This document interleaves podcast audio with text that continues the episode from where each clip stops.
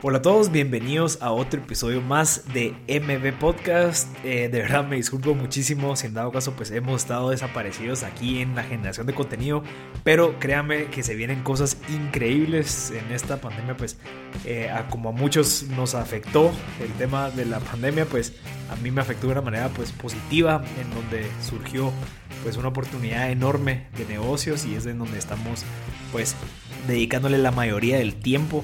Así que por eso es de que ahora me he tenido que enfocar muchísimo en levantar la empresa. Pues que, que obviamente hay que, hay que dedicarle bastante tiempo para levantarlo como cualquier otra startup. Así que le he tenido que dejar un poquito M Podcast a un lado. Sin embargo, se vienen cosas increíbles con M Podcast de una calidad mucho mayor, con un alcance mucho mayor y pues obviamente con una estrategia detrás que va a tener mucho mayor alcance. Así que vamos a poder impactar a muchas más personas, que era lo que hemos querido siempre. Ahorita ya tenemos una infraestructura detrás de productores, editores, en temas de marketing, en temas de estrategia digital y de pauta, y con obviamente con bastantes y, nuevos invitados de un pues que, que no los hemos tratado todavía de temas interesantísimos. Y lo más importante es que con esta experiencia que he logrado obtener en los últimos casi 5 o 6 meses de levantar un negocio de cero eh, con socios y pues con una estructura detrás un poquito más robusta, pues he aprendido bastante, ¿verdad? Entonces ya el conocimiento pues va a pesar un poquito más al momento de conversar con esas personas. Así que, eh, de verdad, muchas gracias por estar atentos y pues espero que eh, se gocen estos episodios que estamos sacando ahorita. Es contenido que yo ya tenía reservado para irlo lanzando poco a poco porque los habíamos grabado desde hace tiempo. Así que disfruten estos episodios. Como siempre, pues queriendo agradecer a toda la audiencia por seguirnos, seguir pues estando pendientes de nosotros. Mucha gente nos ha escrito de qué es lo que había estado pasando, que porque no estábamos generando contenido, pero ya estamos de vuelta y con muchas otras cosas. Así que eh, como pues como nada, siempre agradeciendo a los patrocinadores. Eh, ahorita pues tenemos un nuevo patrocinador, portafolio diversificado. Si se han dado cuenta tenemos un nuevo episodio pasado que se llama Nuevas opciones de inversión con Rodrigo Blanco. Él ha estado bastantes veces en nuestro podcast. Siempre que, conversamos, pues existen nuevas oportunidades. Él tiene una, una perspectiva y una visión bien clara de muchas cosas que a veces nosotros no vemos, pero creo que es lo interesante conversar con él. Así que él se unió a patrocinar MB Podcast con portafolio diversificado, una opción para que tú, si en dado caso tenés unos ahorros y querés realmente ganar intereses y que ese no sea solamente un ahorro, sino que sea una inversión pues está la opción de portafolio diversificado. La página web es www.portafoliodiversificado.com en donde ustedes pueden acceder y ver todas las opciones de casas que existen en Estados Unidos, en donde Rodrigo está ofreciendo un 10% de retorno anual sobre tu inversión en dólares. Eso es algo que muy pocas cosas te lo dan. Ahorita lo están ofreciendo mucho en temas de criptomonedas, pero algo un poco más seguro, menos eh, pues volátil ¿verdad? Como el, mundo inmobiliario, está la opción ahí con Rodrigo Blanco en portafolio diversificado. Así que si en dado caso quieres saber un poquito más, te recomiendo el podcast que grabamos con él de nuevas opciones de inversión o si no, puedes acceder a su página www.portafoliodiversificado.com. Así que de verdad, gracias a todos por estar aquí pendientes y se vienen muchísimas cosas más. Y en este caso, pues gócense este episodio que se viene porque de verdad, está súper interesante. Así que gracias a todos y disfruten de este episodio. Hola Masters, ya estamos en otro vivo de M Podcast. El día de hoy estamos conversando con un equipo increíble y a la gente que pues todavía no sabe quién es, me encantaría que empezaran a meterse a sus redes, Hombres de Maíz en Facebook, bueno, Hombres de Maíz en Facebook, en Instagram, Hombres de Maíz es un equipo de, guatemaltecos que han logrado cosas increíbles desde hace casi 20 años, que vienen haciendo eh, carreras de aventura impresionantes. Eh, el último reto que realizaron fue en el 2019 en una carrera de Fiji, en donde pues muchos que no han visto en Amazon Prime pueden ver en Amazon Prime la carrera en donde ellos participaron. Son nueve episodios en una temporada de, de Eco Challenge que se llama La carrera más difícil del mundo, en inglés World Toughest Race. Eh, tuvieron su participación y pues ahí nos van a contar un poquito de los detalles, pero para que sepan, de 66 equipos que se inscribieron a la carrera que comenzaron, únicamente concluyeron 44 y de esos 44, uno, uno de esos equipos fue el Guatemala ellos quedaron en lugar 24, imagínense, de una carrera impresionante. Entonces, eh, yo ya no quiero hablar mucho, la verdad es que quiero introducir a todo el equipo de hombres de maíz, de verdad. Eh, uno, de primero felicitarlos y agradecerles por su tiempo que nos están dando ahorita. Creo que es vital dar a conocer estos equipos que están logrando cosas tan increíbles en el mundo, especialmente lo que han logrado, lo que han posicionado y lo que se viene. Y al final creo que la idea es inspirar a los guatemaltecos a que sí se puede y que ahora podemos llegar a tener buenos puestos en carreras tan difíciles como esa. Así que, que bienvenidos. ¿Cómo, están? Bien, bien. Muchas gracias, Martín. Buenas tardes. Buenas tardes. Ahorita, ahorita quiero introducir un poquito a cada uno para que entiendan y que sepan de dónde vienen. Eh, por favor, a la gente que está escuchando ahorita que nunca hayan escuchado de Hombres de Maíz, busquen en YouTube Eco Challenge, busquen en YouTube la, la carrera más difícil del mundo y Hombres de Maíz. Yo voy a dar una pequeña introducción de cada uno para que conozcan un poquito del background, lo valioso es que cada uno pues se dedica a una cosa totalmente distinta y que parte de su pasión es todo el tema de deporte y atletismo y que lo han logrado pues llevar a hacer algo tan profesional como para poder participar en una carrera como esta. Tenemos a Gabriela Molina, eh, la única pues mujer participante en el equipo de Hombres de Maíz. Ella es nutricionista clínica y antropóloga, madre desde hace 10 años, que creo que fue un tema bien importante eh, en varios de los participantes de, de, la carrera. En la serie pues pues hablan mucho con madres y que dicen que como así que, que, que, difícil es poder hacer todo esto. Ella tiene experiencia en adventure racing, ciclista de ruta y de montaña, maratonista, triatleta y comienza su carrera como atleta desde los 24 años. Así que, Gabriela, bienvenida, de verdad, súper inspiradora todo lo que lograste hacer y tu experiencia que vas haciendo, bueno, ya desde hace, ¿cuánto, cuánto tiempo llevas haciendo esto, estas aventuras? Como aventura. Muchas gracias, buenas tardes, gracias por la invitación. Pero creo que en Adventure Racing ya unos 17 años, en total, desde los 24 puede agregarle 20. ya tenemos 24. Pues buenísimo, Gabriela, felicidades. También tenemos a Sebastián Lancho, que es el, el miembro eh, más nuevo del equipo de Hombres de Maíz, fundador de Bike Power Store, es originario de Panajachel, él tiene mucha experiencia en la parte de ciclismo y de adventure racing también. Así que bienvenido, Sebastián. Muchas gracias. Saludos, un gusto estar aquí. Excelente. Eh, tenemos también a Andrés Duarte, es el deportista más polifacético del grupo, experiencia en ciclismo de montaña, BMX, ruta, natación, carrera cross country, patinaje de velocidad, remo, duatlón, triatlón y adventure racing. Así que Andrés, bienvenido. Gracias, gracias, saludos a todos. Aquí estamos listos para contarles un poquito de, de todo lo que hacemos. Va a estar buenísimo. Y tenemos al capitán del equipo, a Netzer Kwan. Él es, pues, él es gerente de producción, creador y, organizador de El Reto del Quetzal, carrera internacional de mountain bike por etapas en Guatemala. Tiene experiencia en surf, enduro, moto acuática, ciclismo de montaña y de ruta, atletismo, carrera cross country, triatlón y adventure racing. Así que, y por cierto, gracias Netzer por eh, organizar esto y permitirme conversar con todo el equipo. Hola Marcel, buena tarde. Gracias a vos por darnos esta oportunidad, este espacio. Aquí estamos ya listos para contarles un poco de las anécdotas de lo que vivimos el año pasado en Fiji. Buenísimo, sí, eso nos, morimos por escuchar. También tenemos a Leopoldo Bolaños, que es el TAC, que es el Team Assistant Crew. Él, pues, eh, en, la serie se van a dar cuenta que todos los equipos tienen a un a un miembro del equipo que es la parte de soporte. Él, él actualmente tiene mucha experiencia en temas de, de, de triatleta. Él es Ironman y hace Adventure Racing, solo que de una, corta, una distancia un poco más corta. Así que bienvenido también, Leopoldo. Muchas gracias, Marcel, y gracias por la oportunidad aquí de poder compartir esta linda experiencia que fuimos todos a disfrutar durante varios días enmontados en la selva. Sí, gracias, gracias Leopoldo. Para los que no saben qué es el Eco Challenge, es la carrera más dura del mundo en la que los equipos compiten sin parar durante 24 horas del día a través de cientos de millas de terrenos accidentados, completo de montaña, selva, junglas, ríos y océano.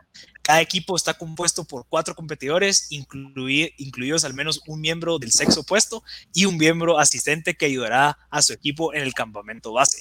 Cada equipo competirá bajo la bandera de un solo país, mientras que atraviesa alguno de los terrenos más impenetrables, que en este caso fue Fiji.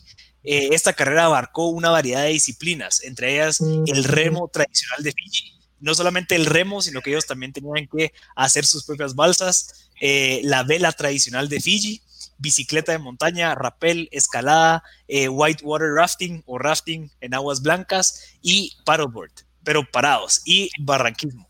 La navegación debe realizarse solo con un mapa y una brújula y los equipos deberán de usar sus habilidades para resolver problemas de expedición en su búsqueda de la línea de la meta. Si algún miembro del equipo renuncia o es incapaz de completar la carrera, todo el equipo será descalificado. Solo equipos que pueden trabajar juntos bajo extremo estrés y fatiga tienen alguna esperanza de llegar a la meta. Imagínense todos los que están escuchando 24 eh, horas seguidas durante, si no estoy como 7 días intensos o 10 días intensos de, estar en la selva mojados, eh, cansados, adoloridos, lastimados. Y creo que es un excelente pues éxito lo que lograron como equipo. Eh, Netzer, me encantaría comenzar que nos contaras un poquito de la historia de los hombres de maíz, entendiéndose que vienen ya desde hace casi 20 años este grupo de guatemaltecos que están pues logrando cosas increíbles en este tipo de aventuras.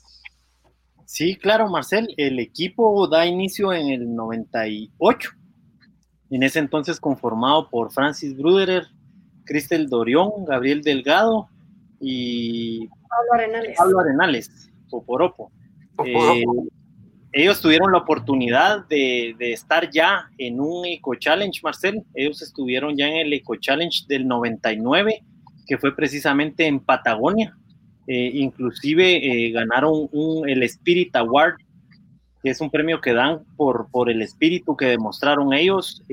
al año siguiente hay cambios de integrantes, pero van a Borneo hacen un segundo Eco Challenge eh, y durante ese transcurso de años, de ahí para acá, han venido sumándose muchos atletas de, alta, de alto rendimiento, guatemaltecos todos, eh, y nosotros prácticamente iniciamos en el 2012. En el 2012 iniciamos lo que ves ahora que nosotros llamamos como la segunda generación. Interesante. ¿Y, cómo, cómo, empieza este interés por, o sea, entiendo que no solamente ya una media maratón, una maratón ya es un poco más difícil, un Ironman ya se pone un poco más difícil, después vienen los ultramaratones y después las carreras más duras del mundo. ¿Cómo empieza esa carrera de quererse involucrar a estos equipos en donde no solamente se pueden quedar con un ultra, eh, sino que quieren empezar a hacer aventuras, eh, pues así tan, tan, tan interesantes como esta, Gaby? Por favor. Eh, solo para que sepan, hace como, si no está mal, entre los 2000, principios 2000, finales de los 90, habían carreras aquí en Guatemala, pocas, pero habían uno o dos eh, que se hacían formato de 24 a 36 horas. Entonces, yo creo que hablo con para la mayoría que estamos, bueno, Andrés y Netzel, que nosotros caímos en ese ambiente porque practicábamos un poquito nosotros tenemos amigos que dijeron, bueno, hay un evento y, nos invitaron así como un extra, porque siempre habían equipos buscando gente que tenía resistencia. Y yo por lo menos así me invitaron. Creo que a Neche le pasó lo mismo. Y Andrés, que ya traía otro deporte, nos jalaron individualmente. Y sí había carreras... Yo fui, el, reemplazo de alguien más en una carrera. o sea que yo fui el backup. Exactamente, a mí me buscaban, se fue una chava de un equipo que era solo de mujeres y me llamaron dos semanas antes. Y, o sea, había poco, pero sí había ese espíritu aventurero. En mi caso, fui una vez y dije, este es mi deporte, me tramó.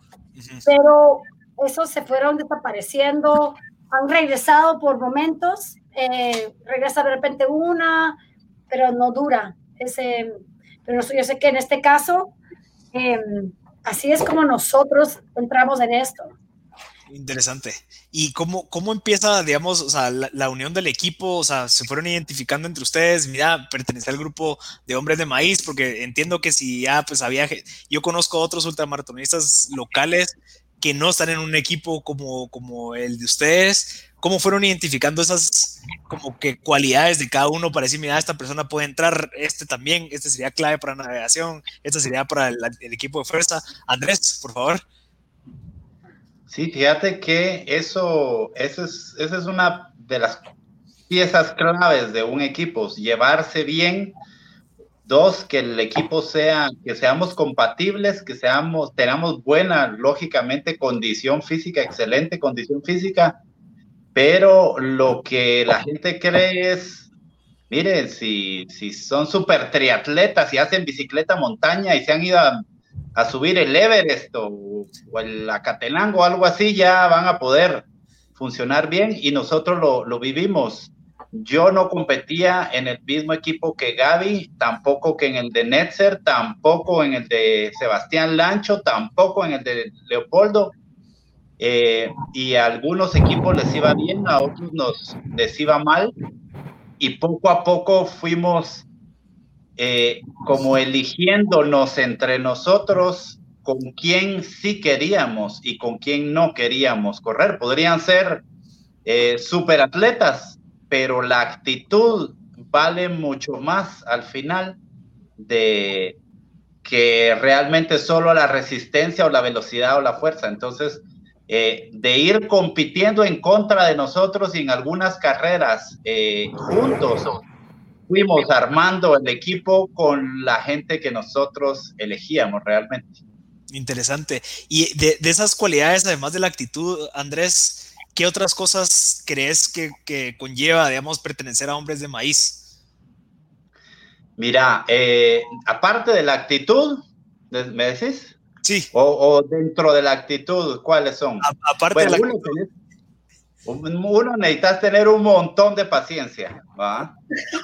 Porque Para vos. ya cansados, o sea, Imagínate, imagínate trabajar o, pasarte 24 horas cansado de mal humor, eh, va ayudando a los demás porque uno cree que lo estás ayudando. A veces uno no mira mucho cómo te ayudan, pero si crees que estás trabajando mucho para los demás, eh, entonces necesitas mucho servicio, mucha eh, paciencia excelente condición física y no se permite casi que tengas una pequeña falla de rodillas o algo así. Tenés que tener el cuerpo, no solo la fortaleza mental, sino la física, ¿verdad? Tu cuerpo tiene que estar muy bien preparado.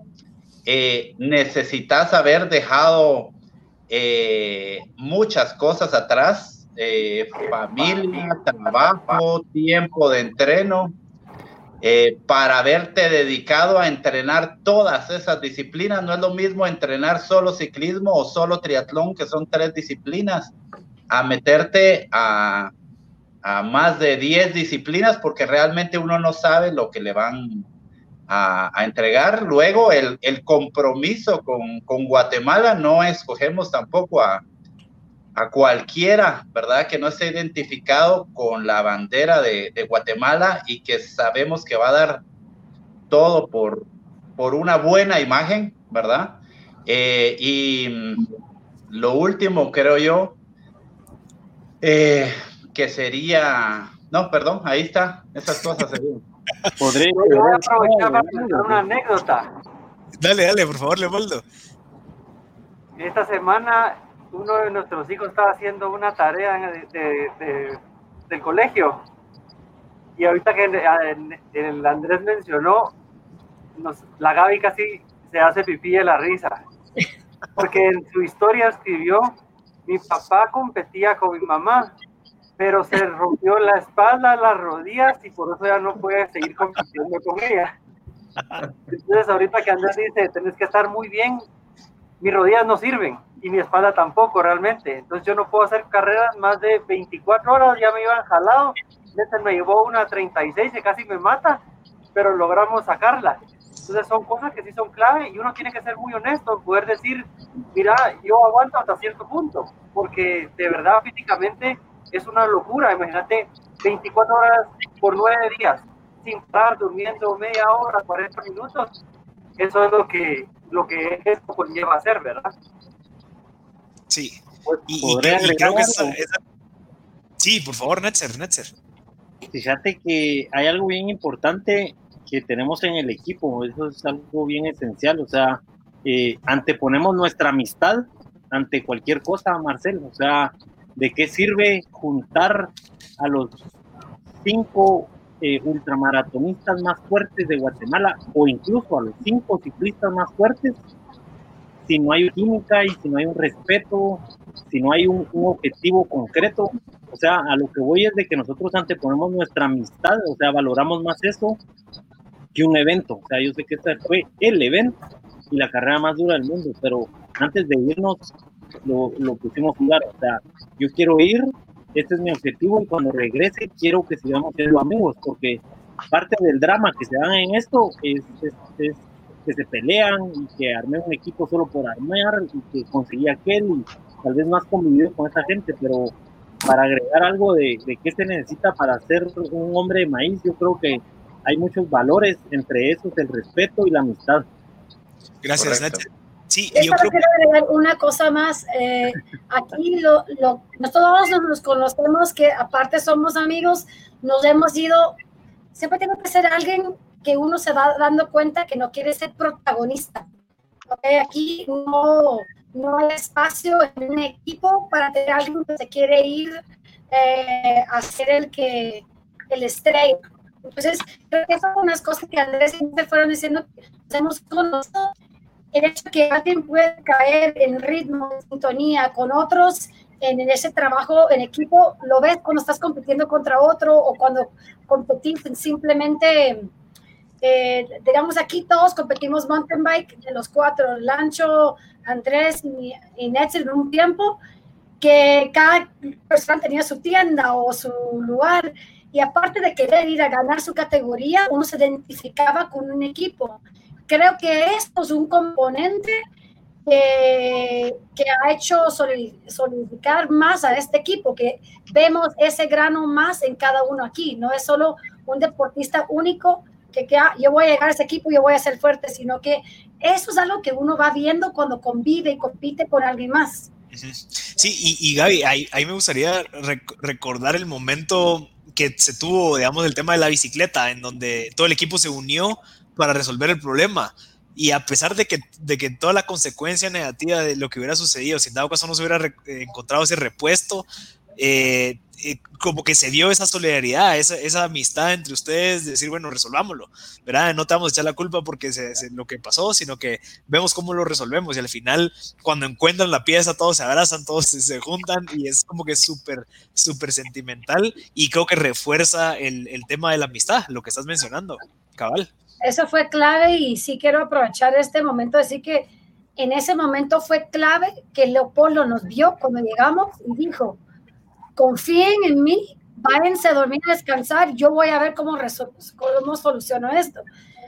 Y realmente por primera vez creo que en mi vida, yo sí puse, yo sí apagué el chip y dije, bueno, voy a dormir. O sea, ya no, y no pensé, o sea, sinceramente tiene que uno confiar con la respuesta que nos, solución que nos iba a dar Leopold, ¿no? O Andrés también se tomó un poquito más, se fue carpa en carpa, pero nosotros tres nos fuimos a dormir, como nos mandó Leopoldo. Dice nosotros vemos cómo hacemos. yo te voy a ampliar un poco ahí. Y es lo que no sabe, como que no te cuenta la historia completa, el video, digamos, o la serie es, ellos venían peleando entre el 12 y el 17 lugar habían cinco equipos que de repente entraban uno antes, otro después y se iban jugando todo el tiempo ese lugar. Entonces, yo estaba esperando porque yo más o menos controlada en qué grupo iban. Entonces, de repente entra uno, entra otro, entra otro. Puchis, aquí algo raro pasó porque como ya nos conocemos y conocemos a los equipos, este es un equipo muy fuerte en, en la bici. Entonces, sabes que era una etapa de bici donde los cuatro caminan muy duro y de repente aparece un equipo que no caminaba tanto, entonces yo digo, bueno, aquí algo pasó. Eso aparecen, ya venían así medio de, de cabizbajos, y yo, bueno, no se preocupen, esto lo vamos a resolver y aquí no se termina nada. Obviamente el peso que traía y la preocupación de Andrés era muchísimo mayor porque él, sobre él estaba cayendo esa pena. Entonces, realmente se logró. Obvio, creo que no se logran desconectar al 100%, pero sí pudieron dormir y descansar y decir, bueno, confiemos, aquí algo, algo va a pasar. Y gracias a Dios lo, logramos resolver. Tristemente nos atrasamos muchísimas horas ahí, pero al final de cuentas eh, se logró seguir y eso era lo que, a lo que íbamos, era poder terminar y, poder resolver todo lo que se te pusiera en el camino y, así se dio, ¿verdad? Interesante, Leopoldo. Gracias. Quiera que no, también quería recalcar, eh, también, yo creo que también es, algo bueno recordar que solo para llegar a ese campamento fue una lucha, porque tuvimos que parar como tal vez cinco veces a, medio ver que, como le dicen aquí en Guatemala, qué chapulín le hacíamos con tal de llegar al campamento. Y así fuimos avanzando poquito por poquito hasta que llegamos y, y ya, se fueron resolviendo los, los problemas. ¿Y, qué fue lo que pasó, Andrés? ¿Qué, específicamente qué fue lo que sucedió con, con esa parte de la bici? Había un, uh, un, tornillo en el cambio trasero, un tornillo que, mira, te digo, mide 3 milímetros. Eh, probablemente no iba ajustado, no sabemos exactamente, media vuelta o una vuelta de un tornillo entonces eso hace que el, ah, que el caballito o el descarrilador trasero eh, pase muy pegado a los rayos de la rueda. Y había, la bicicleta sufre mucho, vamos más o menos con unas 20 eh, libras más de peso en la mochila. Eh, no se le da el mantenimiento como en una carrera de dos horas donde competimos, ya llevábamos ahí tal vez unas cinco horas pedaleando. Eh, era la, nuestra segunda pedaleada, ya la habíamos, ya habíamos hecho una pedaleada, segunda pedaleada.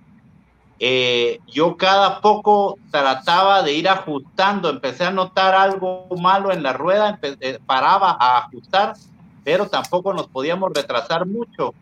Y entonces poco a poco iba arreglando, pero de repente el lodo y las bajadas y subidas tan pronunciadas, la arena que iba ahí, empezó a topar y de repente en una, en una de esas, un mal cambio ahí, topó un poquito de más y el caballito pega en la, en los rayos se traba y casi parte, el, parte totalmente la bicicleta. Sí, sí, sí, hay una escena en donde se ve cabal la, la parte toda doblada, ¿verdad?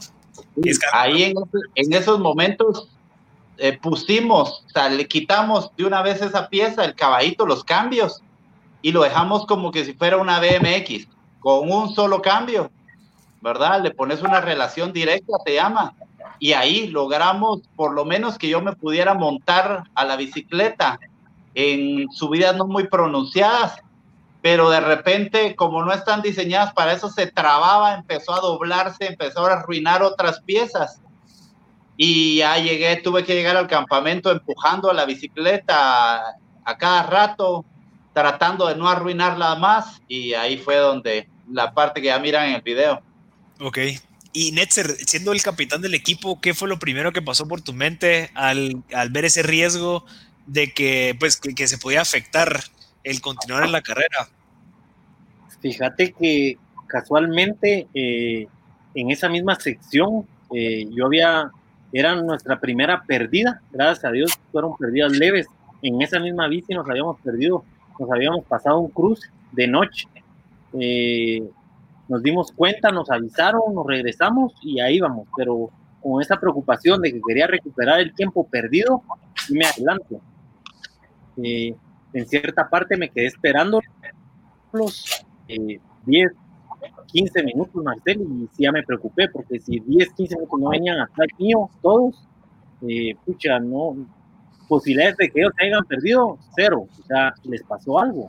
Entonces ahí primero empiezo a prácticamente a rezar, que espero que estén bien, y empiezo cuando miro que ahí venían, o sea, pero estoy diciendo que en lo que reparaban o lo que dice el ancho que fue la chapulineada que les hicieron, eh, ya pregunté qué pasó, la bici, pero te estoy honesto, yo, o sea, Hoy en día, yo nunca le he preguntado eso a Andrés, pero en mí, yo dije, soluciones hay.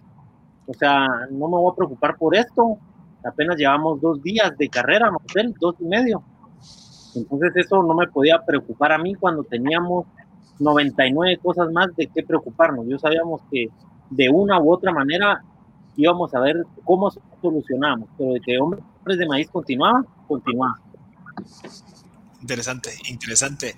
Eh, eh, y tal vez ahí me encantaría saber de, de Gaby. Entiendo que parte de lo que se conversó durante toda la serie fue las edades de las personas y los participantes que eran de 35 para arriba.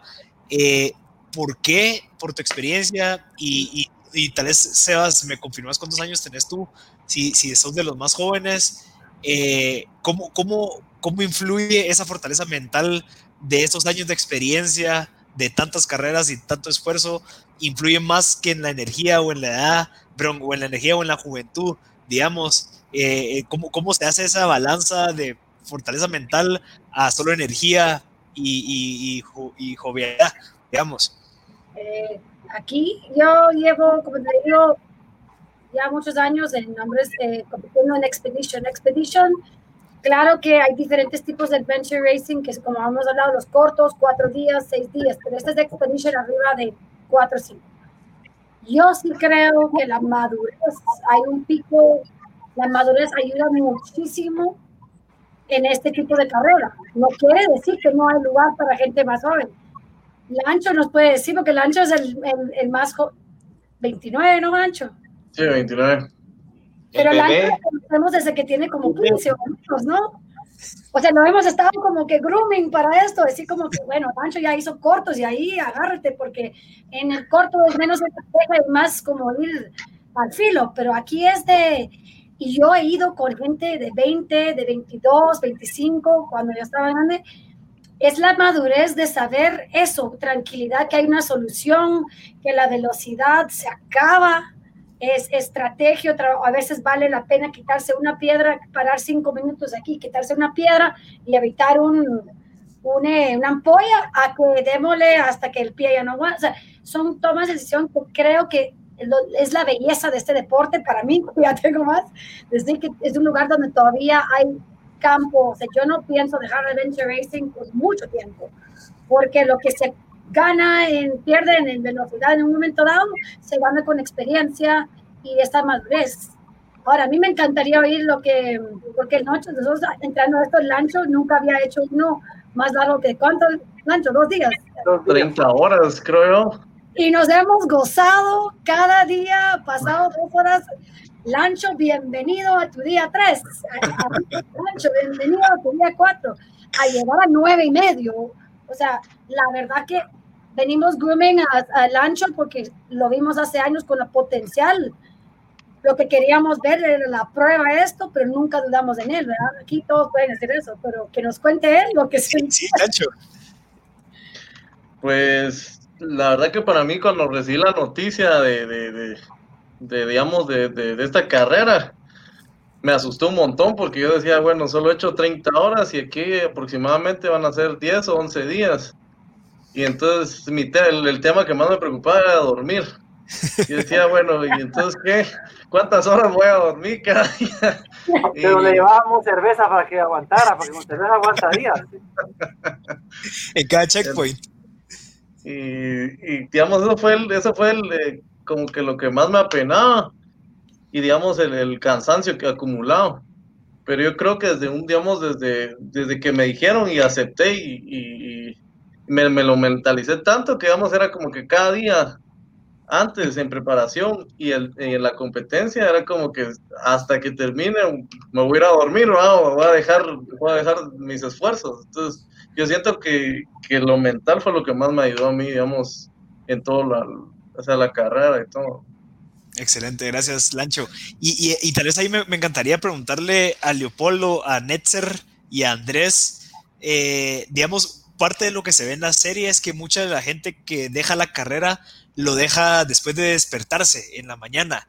Y, cómo hacen para, porque y, pues, o sea, yo queriéndome poner en sus zapatos, que yo sé que no puedo, pero entiendo que uno se despierta pues adolorido, cansado, eh, con el gran clima lloviendo.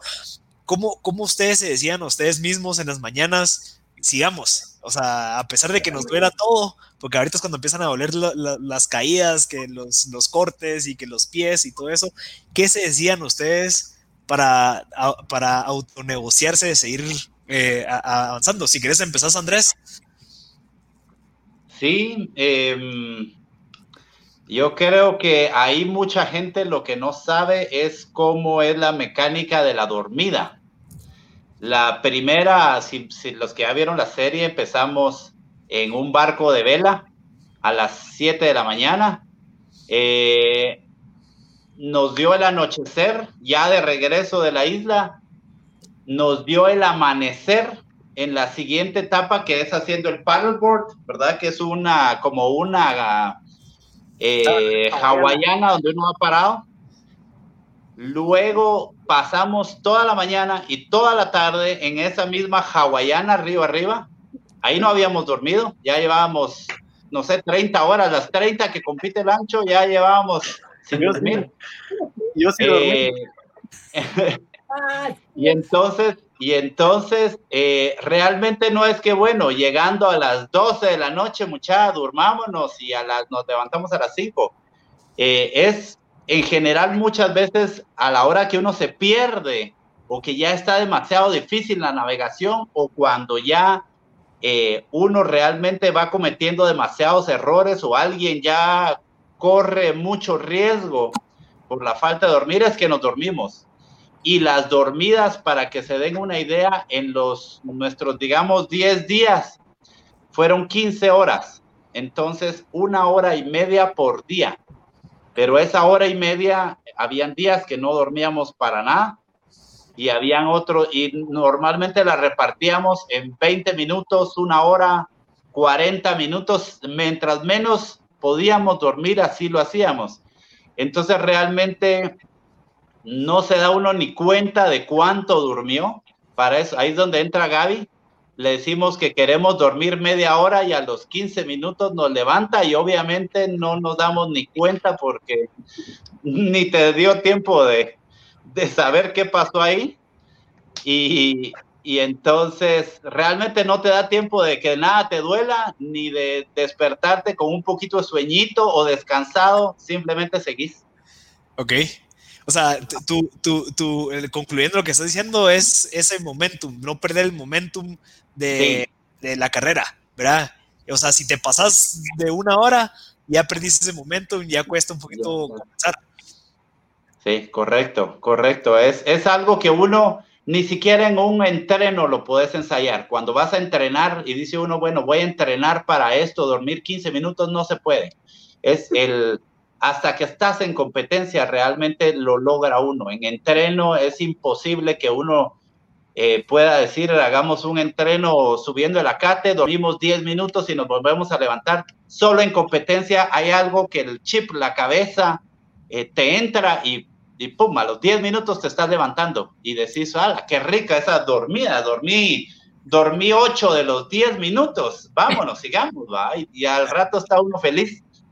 Buenísimo. Gracias, Andrés. Eh, Netzer, ¿me puedes dar tu, punto de vista en esto? Fíjate que sí llevábamos una estrategia. O sea, cada equipo hace sus estrategias. Parte de nuestra estrategia era, eh, por los cálculos y por experiencia, lo que traíamos era avanzar eh, por lo menos las primeras 48 horas sin dormir. Eh, tomamos esa decisión porque sabíamos que podíamos darle unas 48 horas sin dormir. creo yo que lo, lo logramos. Eh, hay un factor bien importante que es el cansancio. Entonces, eh, a eso sumarle después de cinco o seis días ya cansado, con sueño, tal vez vas de noche en la bicicleta, eh, entonces el factor de riesgo y de peligro aumenta. también no vale la pena que se nos golpee o me golpee o me caiga. Entonces también es bien importante saber cuándo y dónde poder descansar una media hora, una hora.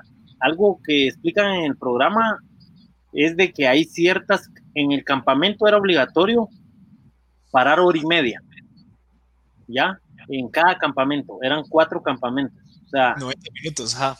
90 minutos, o sea, ya está en que si los querés dedicar a ponerte a curarte los pies o arreglar esto, o definitivamente dedicarte a los 90 minutos y dormir, pues, ya para, pues esta es una carrera non-stop, entonces, entre más dormís, pues más equipos te van pasando, ¿verdad? ¿ya?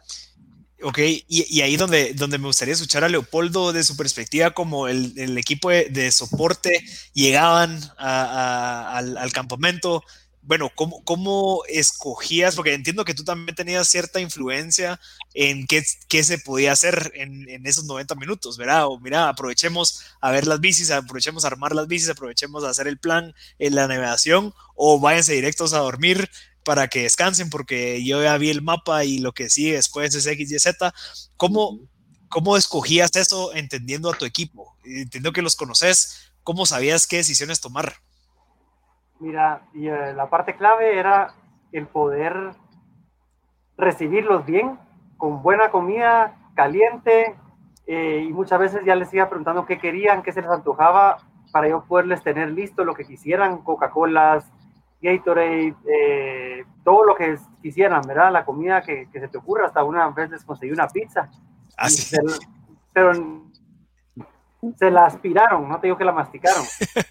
Entonces, sí era importantísimo el poder ir, eh, que, que, llegaran y atenderlos bien, porque esas, esas horas que eran, bueno, esos 90 minutos, eran clave para que aprovecharan a dormir en un colchón inflable, en su sleeping bag, bañaditos, con ropa limpia.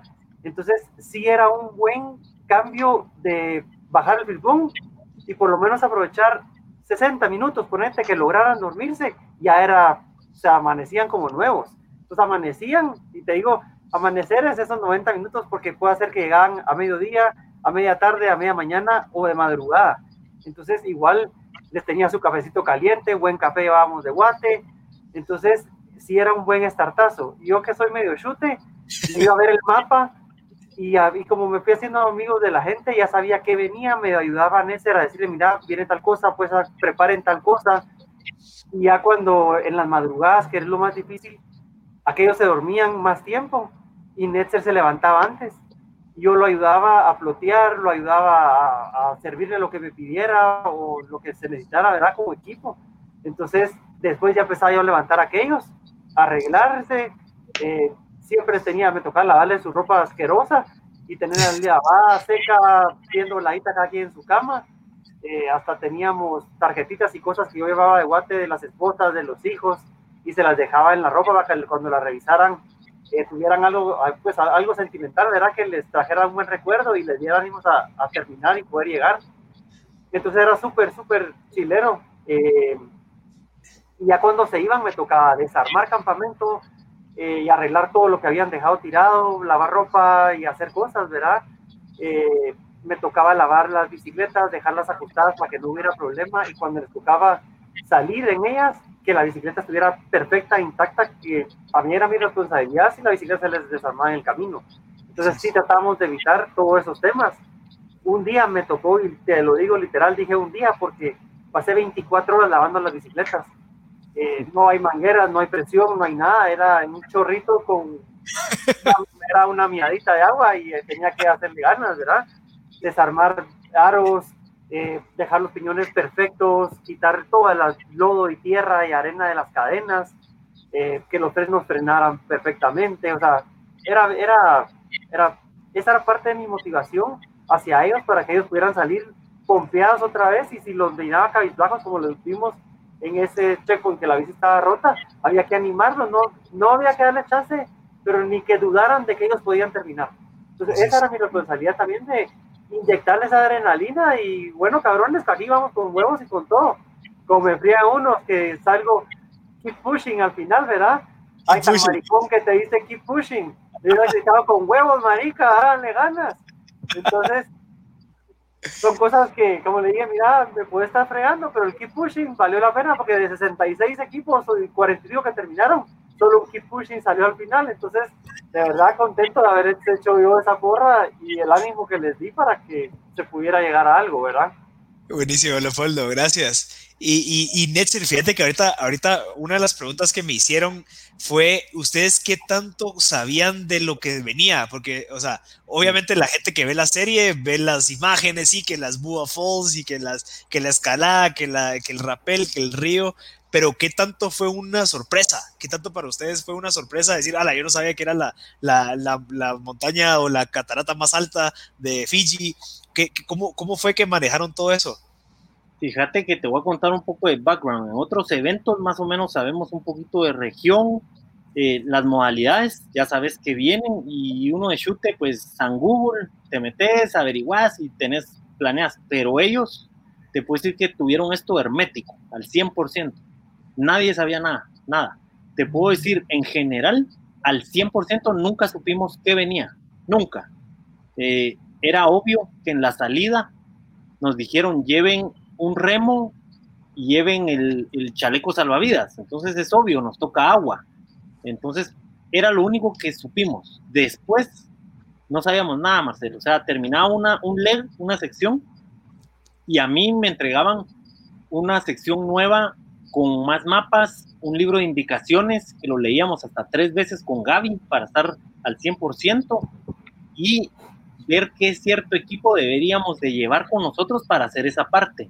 Entonces te puedo decir que nunca, no sabíamos, por darte una idea, sabíamos que iba a haber eh, stand-up paddleboard, era una de las modalidades, pero jamás supimos que iban a hacer 14 a 15 horas sobre eso. Eh, eh, hay algo, nunca, nunca mencionaron que iba a haber el bilibili, la balsa tradicional armada con, con bambús, jamás, jamás lo mencionaron. Pero cuando veníamos corriendo, ahí veníamos entre el top 10, veníamos corriendo como con cuatro equipos. Cuando vamos bajando hacia el río y voy viendo todos los bambús, chica, para eso era que nos habían pedido cuerda, para eso nos pidieron machete. Entonces, pero sí te puedo decir que en general nunca supimos nada, no sabíamos nada hasta en el momento de llegar a cada campamento. En cada campamento, mapas, indicaciones, ya sabes lo que te toca en la siguiente letra, pero no al final, por darte una idea. Y entonces, dentro del a mí, a mí también me daban mapas para salir del campamento. Yo salía con un mapa, cuando se iban ellos, me daban a mí el mío para yo poder llegar al siguiente campamento. Entonces, todos íbamos, porque yo, a nadie nos daban para que no pasáramos el chivo de que les venía. Entonces, para todos era sorpresa. Ya. Entonces, eh, Leopoldo, usted, ustedes dentro de los campamentos o los checkpoints tenían que ponerle una mochila nueva a ellos o con el material que seguía después. ¿O cómo funciona? una vez, una vez a le daban el mapa porque entrabas al campamento, ya con ese mapa sabías las modalidades que te tocaban. Por ejemplo, en campamento 2 te decían, le va a tocar un segmento de tantos kilómetros de bicicleta, de kayak, de, perdón, de paddleboard y le toca caminata 50 kilómetros. Entonces ellos ya preparan su mochila, yo les hacía panes, les hacía lo que necesitaban, ¿verdad? Para que se pudieran llevar, que más o menos tenía que durarles dos días la comida, la bebida y lo que tuvieran que llevar de adicional. Entonces, eh, eso es lo que hacíamos. Ponete, no nos dan distancias, las distancias no te dan, solo te, te dan, eh, lógicamente, qué modalidades tocan y entonces ya dependiendo, dependiendo, hay que plotearlo, te, dan unas coordenadas. Eh, ahí viene el trabajo del navegador con las coordenadas, venís y empezás a plotear un gran mapa, gigante los mapas, eh, donde ya vas viendo y yo voy haciendo un cálculo, un aprox. Bueno, mucha, creo que son 30 kilómetros de mountain bike, que aproximadamente lo hacemos en tanto, sin perdernos, entonces, o sea, no te dan distancias. Interesante. Sí, Gaby. Eso sí, una cosa, no nos cambia mochila, la mochila es propio de cada quien y aquí es una cosa que cada persona es responsable de sus cosas también para evitar después, no me metiste, no me hiciste. Cada quien, si olvidaste algo es porque olvidaste algo. Entonces aquí sí es, eh, esa parte es clave también, o sea, es, cada quien se tiene que ser un poco responsable, te pueden apoyar, pero al final del día, si alguien te apoyó y se lo olvidó, es culpa tuya por no haberlo hecho. Aquí una de las preguntas me están haciendo, y creo que esa referencia de una foto que subieron en Facebook, de que qué tanto le duraron los panes que estaban pegados en masking en la bicicleta. No, no, no, eso, eso fue una broma, porque te voy a dar un ejemplo. En el equipo tenemos dos personas que no voy a mencionar, por, por obvias razones, que comen mucho. O sea, se comen, esas dos personas se comen lo de los cuatro. Entonces, parte de esa, de ese, era como un meme, por decirte, Marcelo. O sea, mire, yo creo que yo lo subí y le puse, bueno, miren, así deberían de llevar ustedes los panes Andrés y Sebastián, porque como que era lo más práctico, pero no, eso era un, como un meme, estábamos molestando entre nosotros, lo estaba jodiendo. Sí, se me hizo, se me hizo. Mira, para, para ir avanzando, Gaby, hay una parte, eh, me están mencionando aquí que hay una parte en donde te, te, veían cojeando. ¿Qué fue lo que te sucedió? ¿Tuviste alguna lesión? Bueno, llegando, eh, nosotros estuvimos entrando a campamento, en, estas, en esta carrera siento que fueron muy respetuosos y no enseñaron 80% de los problemas eh, que afectan los pies y de salud de la gente, para, tal vez para no asustar. Sí. Pero Fiji es conocido por bacterias, también estás parado mucho tiempo, pobre circulación y estamos empapados a todo momento en agua. Eh, hay una, ¿cómo se llama? Trench foot o ¿cómo, ¿cómo se dice en español? Sí, de, de trinchera, pie de trinchera. Eh, y sí, nosotros hicimos, un, la, llegando a campamento 4, hicimos una yo ya llegaba con los pies que tenían unos puntitos rojos a punto de infección, si no es que no tenía, no me recuerdo, hasta fiebre creo que tuve, pero mejor no dije nada porque aquí aún un, check, un, un campamento de la meta, aunque son 200 kilómetros, es como decir, ya llegamos, o sea, no, solo toca un poquito.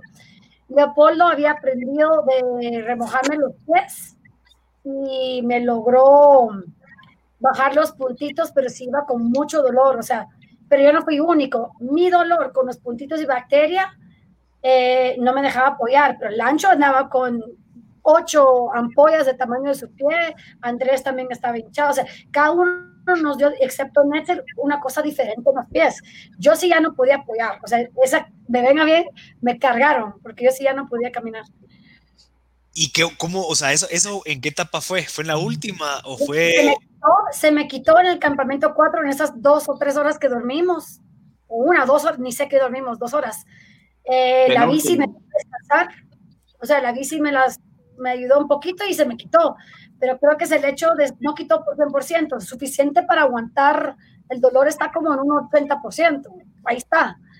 Y luego las últimas ocho horas de kayak en el outrigger, que créelo o no, el agua salada curtiendo los pies y la pobre circulación que cuando me paré, llevábamos 10 horas de no pararnos, ¿verdad, mucha? O sea, es esa, yo no sabía cómo iba a reaccionar y yo veo los videos y ya la gran, no puedo caminar, me recuerdo, pero según yo estaba, estaba bien.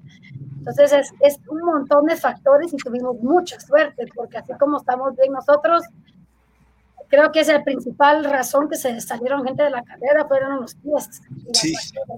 Sí, yo, vi y, vi un par de escenas y, que también se recordaron de, de, unas escenas de los, de los pasados. Eh, a, los, a los que son padres aquí, eh, si no, no sé si Lancho sos papá. No, no, no sabemos. eh, ¿Cuál, o sea, eh, entiendo que ah, hubo unas etapas emocionales en donde se recordaron a sus hijos y demás. ¿Qué, ¿Qué, fue lo que los motivaba en esos momentos en donde se querían dar por vencidos? Porque estoy seguro que hubo algún momento en donde dijeron, mira, quiero dejar esto, quiero tirar esto.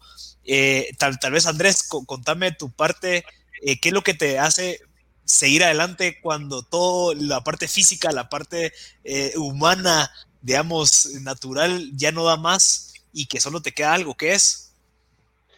Sí, fíjate que en, por eso es que muchas, muchas personas dicen, no, los triatlones son lo más duro, no, el, la expedición, no, el Everest, no, el...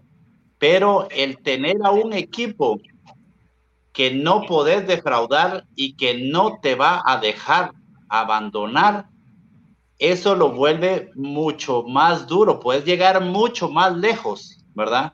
Si vos sos un uh, triatleta, si vos vas en el Tour de France y decís vos, bueno, yo aquí ya, después de tantas lesiones, tengo, aquí, aquí los dejo, es una cosa, pero si sabes que vos sos el eslabón más débil y si vos tronás, ahí se quedó el sueño de todos, como lo vieron ahí en el video eso, o sea, no te van a dejar, tu equipo no te va a dejar eh, abandonar. Eh, Leopoldo nos llevaba unos buffs que mandamos hacer, que nos mandó a hacer aquí, ¿verdad?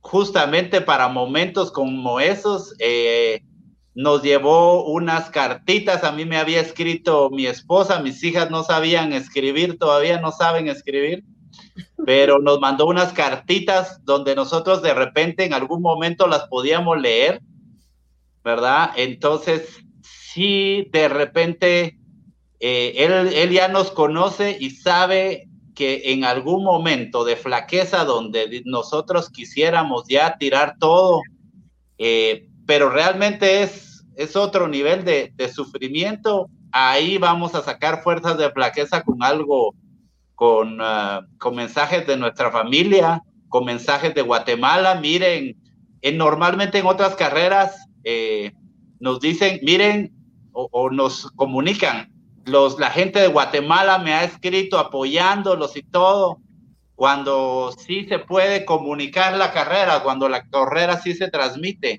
Y entonces te da un impulso que no te imaginas, ¿verdad? Saber que hay tanta gente, tantos, eh, tanta gente pendiente de uno, porque realmente este no es un deporte individual, ni siquiera solo de cinco.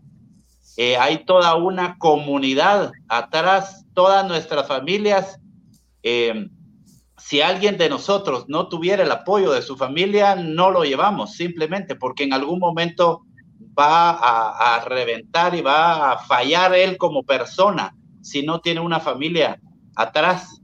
Tampoco sin los patrocinadores, ¿verdad? Sin Bicimanía, sin Biomovement, sin Futeca, eh, sin, uh, sin toda esa gente que nos apoya para llegar ahí.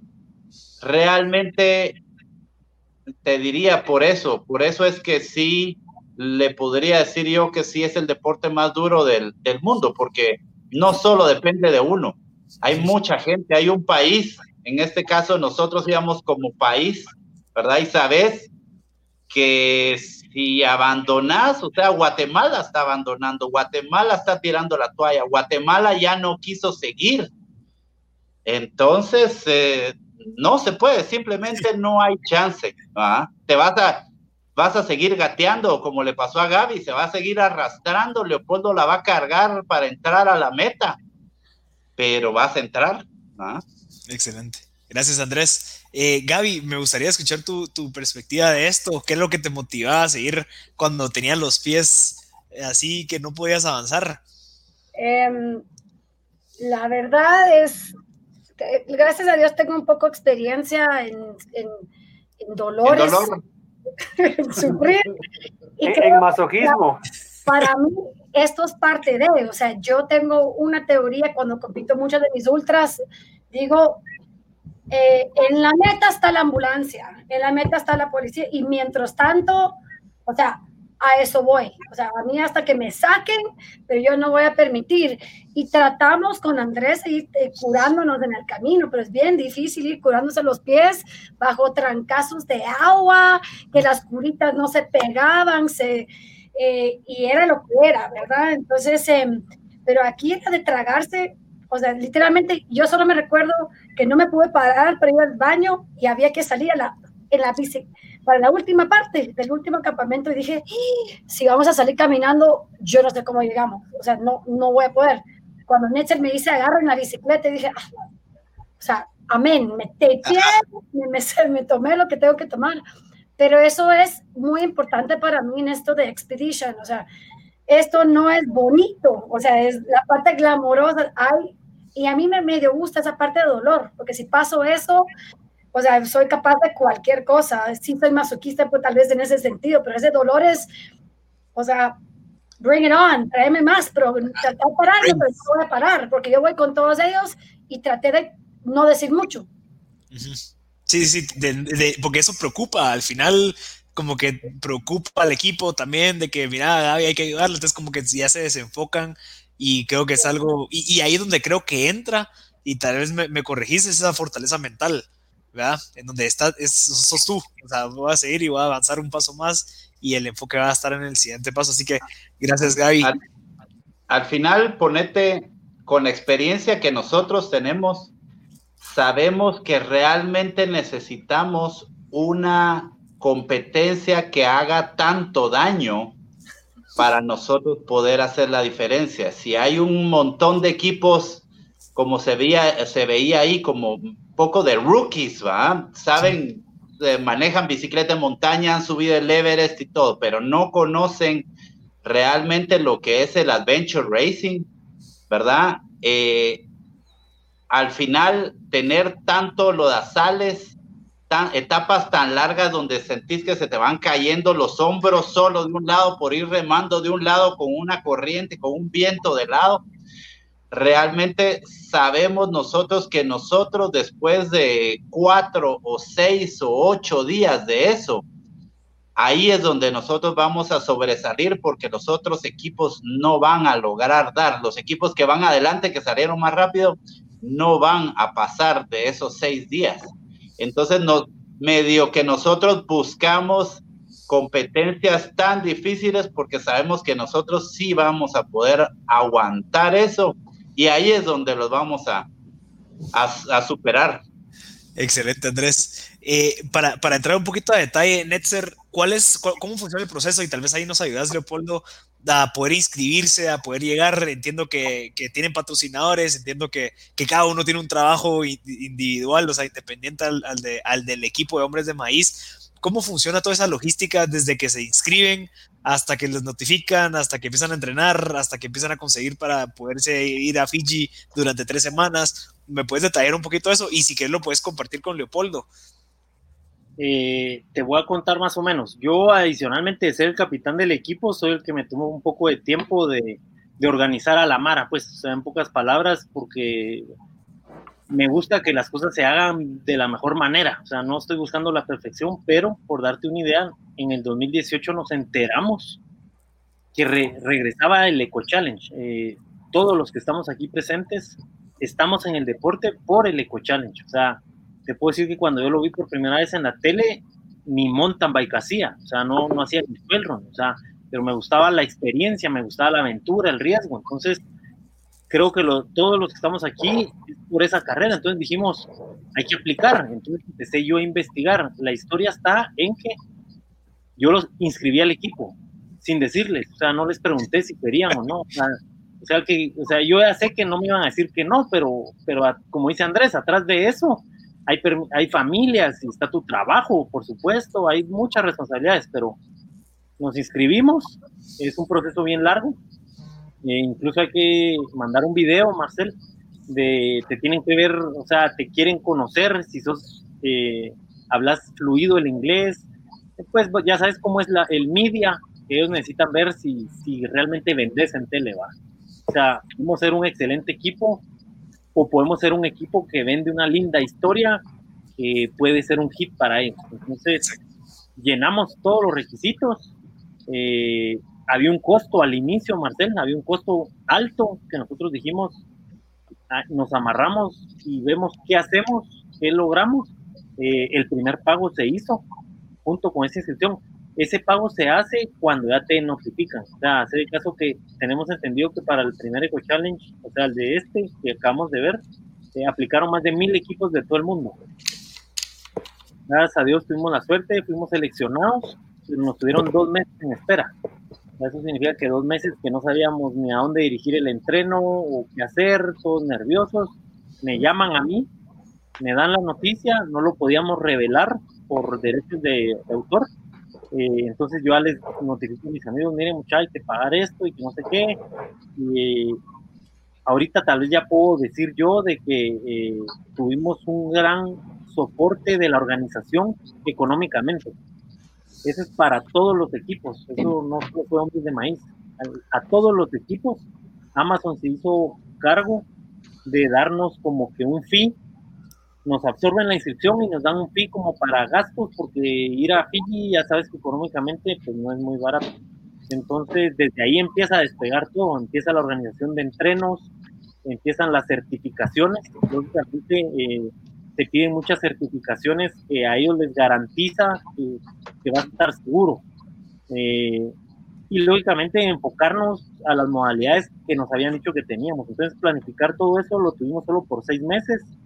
Eh, gracias a Dios se nos dio todo bien. En esas planificaciones entra Leopoldo incluso, porque teníamos que hacer pruebas. O sea, hicimos varios entrenos simulacros de la carrera de allá, se hicieron aquí los hicimos en, en Izabal precisamente. eh, nos dieron la oportunidad de ir al Cerro San Gil.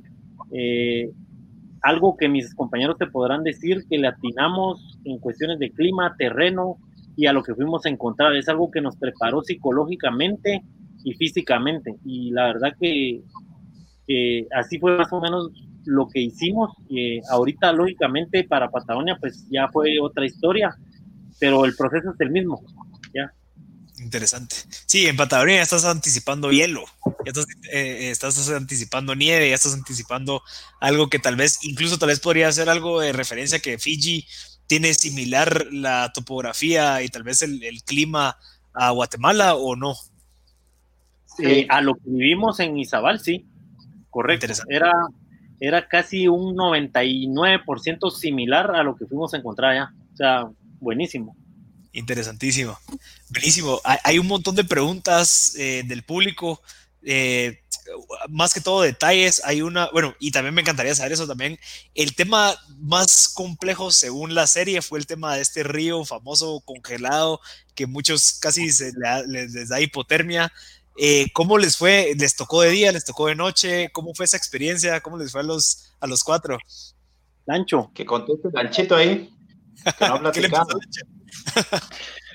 pues el río frío, bueno, yo creo que llegamos al río como a las 3, 4 de la mañana.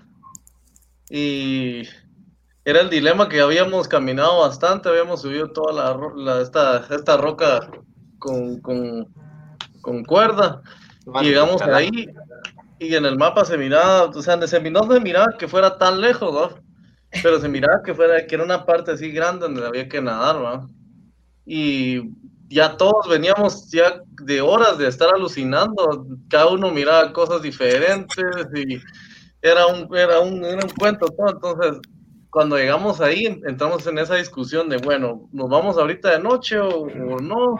Y entonces todos decimos, bueno, vamos a dormir aunque sea una hora, 40 minutos, así en el piso, porque no había otra cosa. Entonces, ahí fue cuando decidimos, amaneció, estábamos temblando, todos, o sea, el frío, las, que eran las cinco y media de la mañana, algo así, todos estábamos temblando y era como que, bueno, ¿quién va de primero? Tenemos que meternos el río.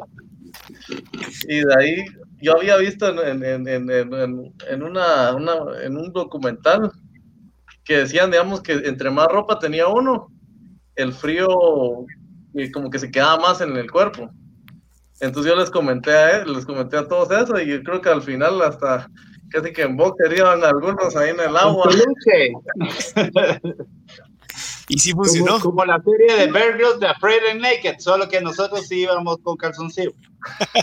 Andrés, llevaba, Andrés llevaba tanga. O sea, eso no se vio, pero, pero, casi que llevaba tanga. Para más rápido. Se la prestó una de las brasileñas que llevaban a la par.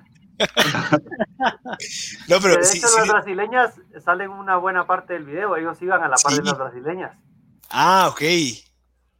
Ok, ¿y cómo les fue con, e, con esa decisión de, de, despojarse de la ropa? A mí me fue re bien. Fíjate que ahí es donde, donde más o menos entra la, la parte de qué sabíamos. Eh, llegamos al, campamento y nos dijeron, miren, va a haber frío, ¿verdad? Pero eh, no te dicen qué, no te dicen a dónde vas, no te imaginas qué tanto frío y en Fiji dice uno, bueno, qué tanto frío va a haber. Eh, vamos, van a tener mucha escalada y, y no me recuerdo cómo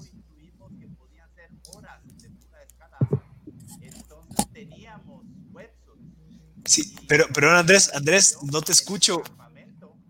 Te, perdí, Andrés. se oye. Si, querés, mientras tanto. Ahorita sí. Ya mejor. Eh, ahorita sí se oye. Ahí estás, ahí estás. Tomamos la decisión ahí en el campamento de no llevar los wetsuits. Eh, porque íbamos a tener que estar cargando, o sea, nunca en la vida habíamos estado horas eh, haciendo escalada hacia arriba. Una cosa es hacer el rappel y otra cosa es hacer la escalada hacia arriba por horas. Entonces tomamos la decisión de no, tirar, no llevar los huesos y la verdad es que sí íbamos sufriendo, pero pero creo que no estuvimos eh, tan cerca como en otra carrera en Patagonia del año antepasado, donde ahí sí estuvimos cerca de la hipotermia. Eh, ahorita más que todo en ese río, lo que no se mira mucho es, eh, no explican ahí, es que estaba alimentado por un, creo que como criadero de vacas, una cosa así. Entonces todas las piedras estaban verdes, ¿va? Y había que salir eh, constantemente. Te salías del agua, te volvías a meter, te volvías a salir, te volvías a meter. Realmente nos dio gusto ver cómo los equipos de hasta adelante, que a veces uno cree que son sobrehumanos, realmente pasaban lo mismo que, que nosotros y sufrían así en tal y como uno sufría, ¿verdad? Interesante, interesante. Y, y la, la verdad es que eh, yo, yo, soy súper orgulloso de, de ustedes, de, de, saber de que un equipo de Guatemala llegó tan cerca y que, y que logró terminar y que siguen avanzando. Para, para ir concluyendo, eh, me encantaría saber, Gaby, ¿qué, ¿qué, mensaje le das a las mujeres que quieren empezar o que tal vez nos animan a hacer este tipo de deportes por alguna razón? ¿Qué, qué, les, qué les dirías? Ay, yo sé, tienen que probar un poquito de todo o sea, así como uno educa a sus hijos que tienen que probar de todo, yo digo siempre, nunca dejar de, de, de, de probar, nunca sabe si le va a gustar. O sea, tal vez solo eso. Pruebe. Sí, que pruebe. Lo peor que puede gustar es que no le guste y no lo vuelve a hacer. Perfecto, Gaby. Eh, eh, Lancho, eh, creo que sos el, el, el más joven del grupo. Sí. ¿Qué, qué, qué, nos decís a los jóvenes que estamos ahí que, que, tal vez no nos animamos porque pensamos de que es muy difícil o, qué nos recomendarías? Pues yo pienso que también es importante, o sea, que, que a uno le guste no solo un deporte, ¿va? porque si, si te enfocas solo en un deporte, eh, va a ser difícil que te, que te guste el adventure racing. Entonces tenés que como que, aunque van a haber partes que no te van a gustar, pero yo pienso que para motivar a todos es, como decía Gaby, pues que, que, prueben, que intenten otro deporte, que no, tal vez que no sea solo el mismo deporte siempre, ¿no? Y pues eh, animarlos, vaya, ya que aquí en Guatemala tal vez no, se, no, no, no hay tanto, no hay tanto adventure racing y tenemos el jardín más grande y tenemos todo el potencial como para entrenar y hacerlo en cualquier, en cualquier parte, ¿verdad? Interesante. Gracias, Lancho. Leopoldo, usted como, como esposo, padre, eh, miembro de... Tal vez, tal vez aprovechando la, la, pregunta anterior, invitar a que si alguien, en Guatemala es un paraíso para hacer carreras de aventura, para la aventura. Eh, lo que pasa es que como, como hemos platicado, no hay carreras de aventura. Y para empezar en carreras de aventura hay que hacer aventura y hay que hacer carreras de aventura. Lo ideal es empezar con carreras de 12 horas, 24 horas de básicamente un fin de semana, un fin de semana largo en lugares como Lanquín, eh, Zacapa hemos competido nosotros. En, aquí se puede hacer en casi cualquier lugar siempre y cuando se garantice con la, con uh, la seguridad, ¿verdad? Eh, la seguridad de los participantes. Si alguien, aprovechando la cobertura que tenemos, quiere hacer una carrera de aventura, ¿verdad? Algo como esto, eh, que nos busque, que nos busque y nosotros lo ayudamos a organizarla. No les digo que las vamos a organizar porque tenemos realmente vidas ocupadas todos, pero los podemos asesorar muy bien porque realmente nos encantaría hacer algo y se puede, hay infinidad de cosas que, que se pueden hacer en Guatemala, ¿verdad? Eh, hay infinidad de, de, maneras de hacerlas bien y de hacerlas mal, de hacerlas fáciles y de hacerlas difíciles. Y nosotros conocemos bastante de, de competencias, entonces los podemos ayudar si alguien quiere organizar algún evento de estos, ya que aprovechando el auge de que hemos visto ahorita en estas, en esto de, de la, del toughest race, ¿va? Gracias, Andrés. Eh, Leopoldo, no sé si escuchaste la pregunta o, o, lo, que, lo que te quería preguntar. Que iba mi pregunta era de, de como, como padre y como parte del equipo de soporte, ¿qué lo, cómo, cómo, o qué mensaje le das a la gente que no ha visto la serie y que la vea? Uf, buena pregunta. yo creo que es algo que a nosotros nos cambió la vida. Eh, ya sabíamos a qué íbamos, pero nunca estás preparado mentalmente, pero realmente no sabes hasta, hasta que no estás ahí.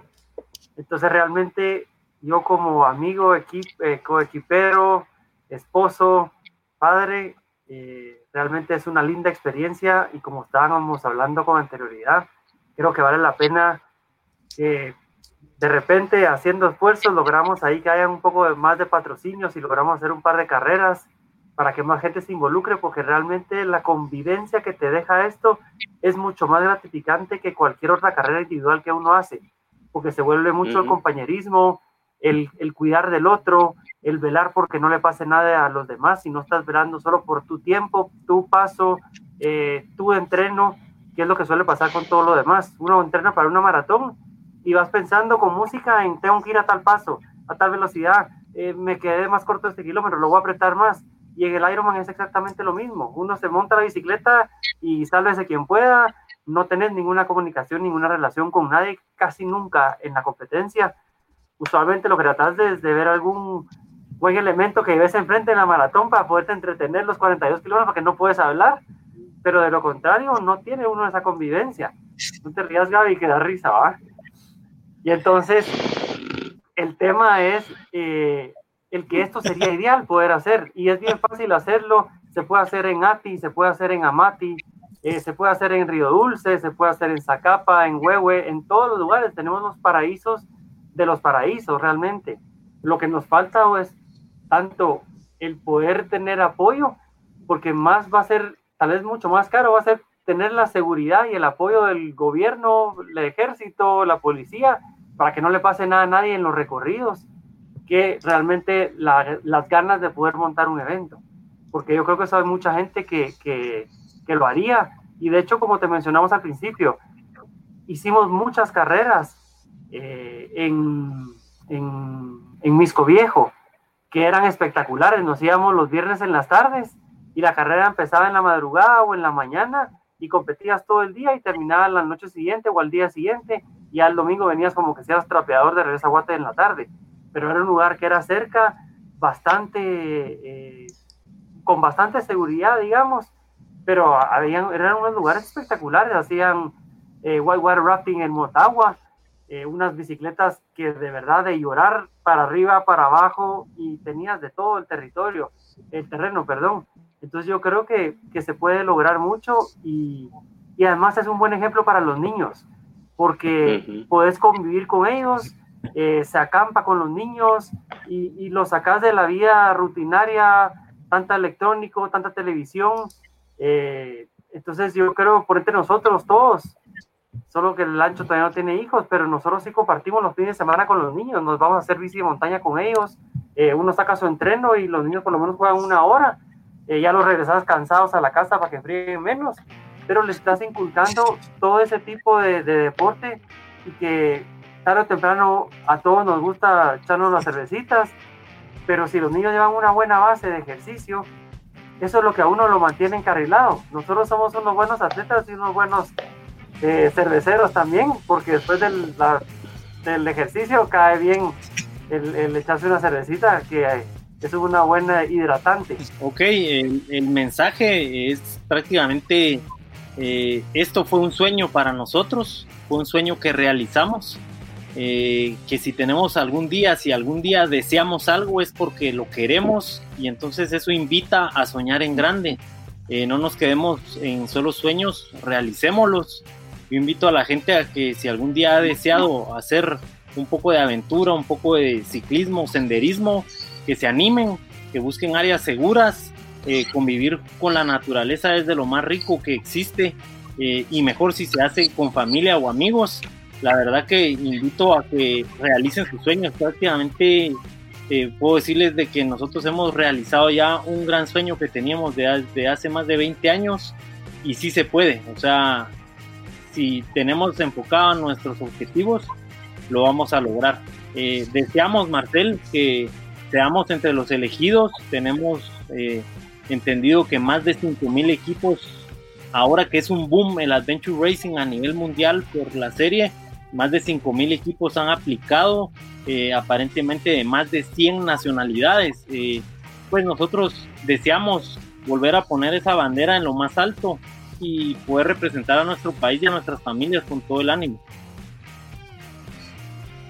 Buenísimo, Muchísimas gracias a todos por, por su tiempo. Es súper valioso eh, todo lo que creo que mi internet está teniendo un poco de problemas por la lluvia pero pero pero gracias. Creo que logramos el objetivo de comunicar lo que queríamos. Eh, de verdad muchísimas gracias por su tiempo por compartir esto. En redes sociales enterar de lo que están haciendo los hombres del maíz.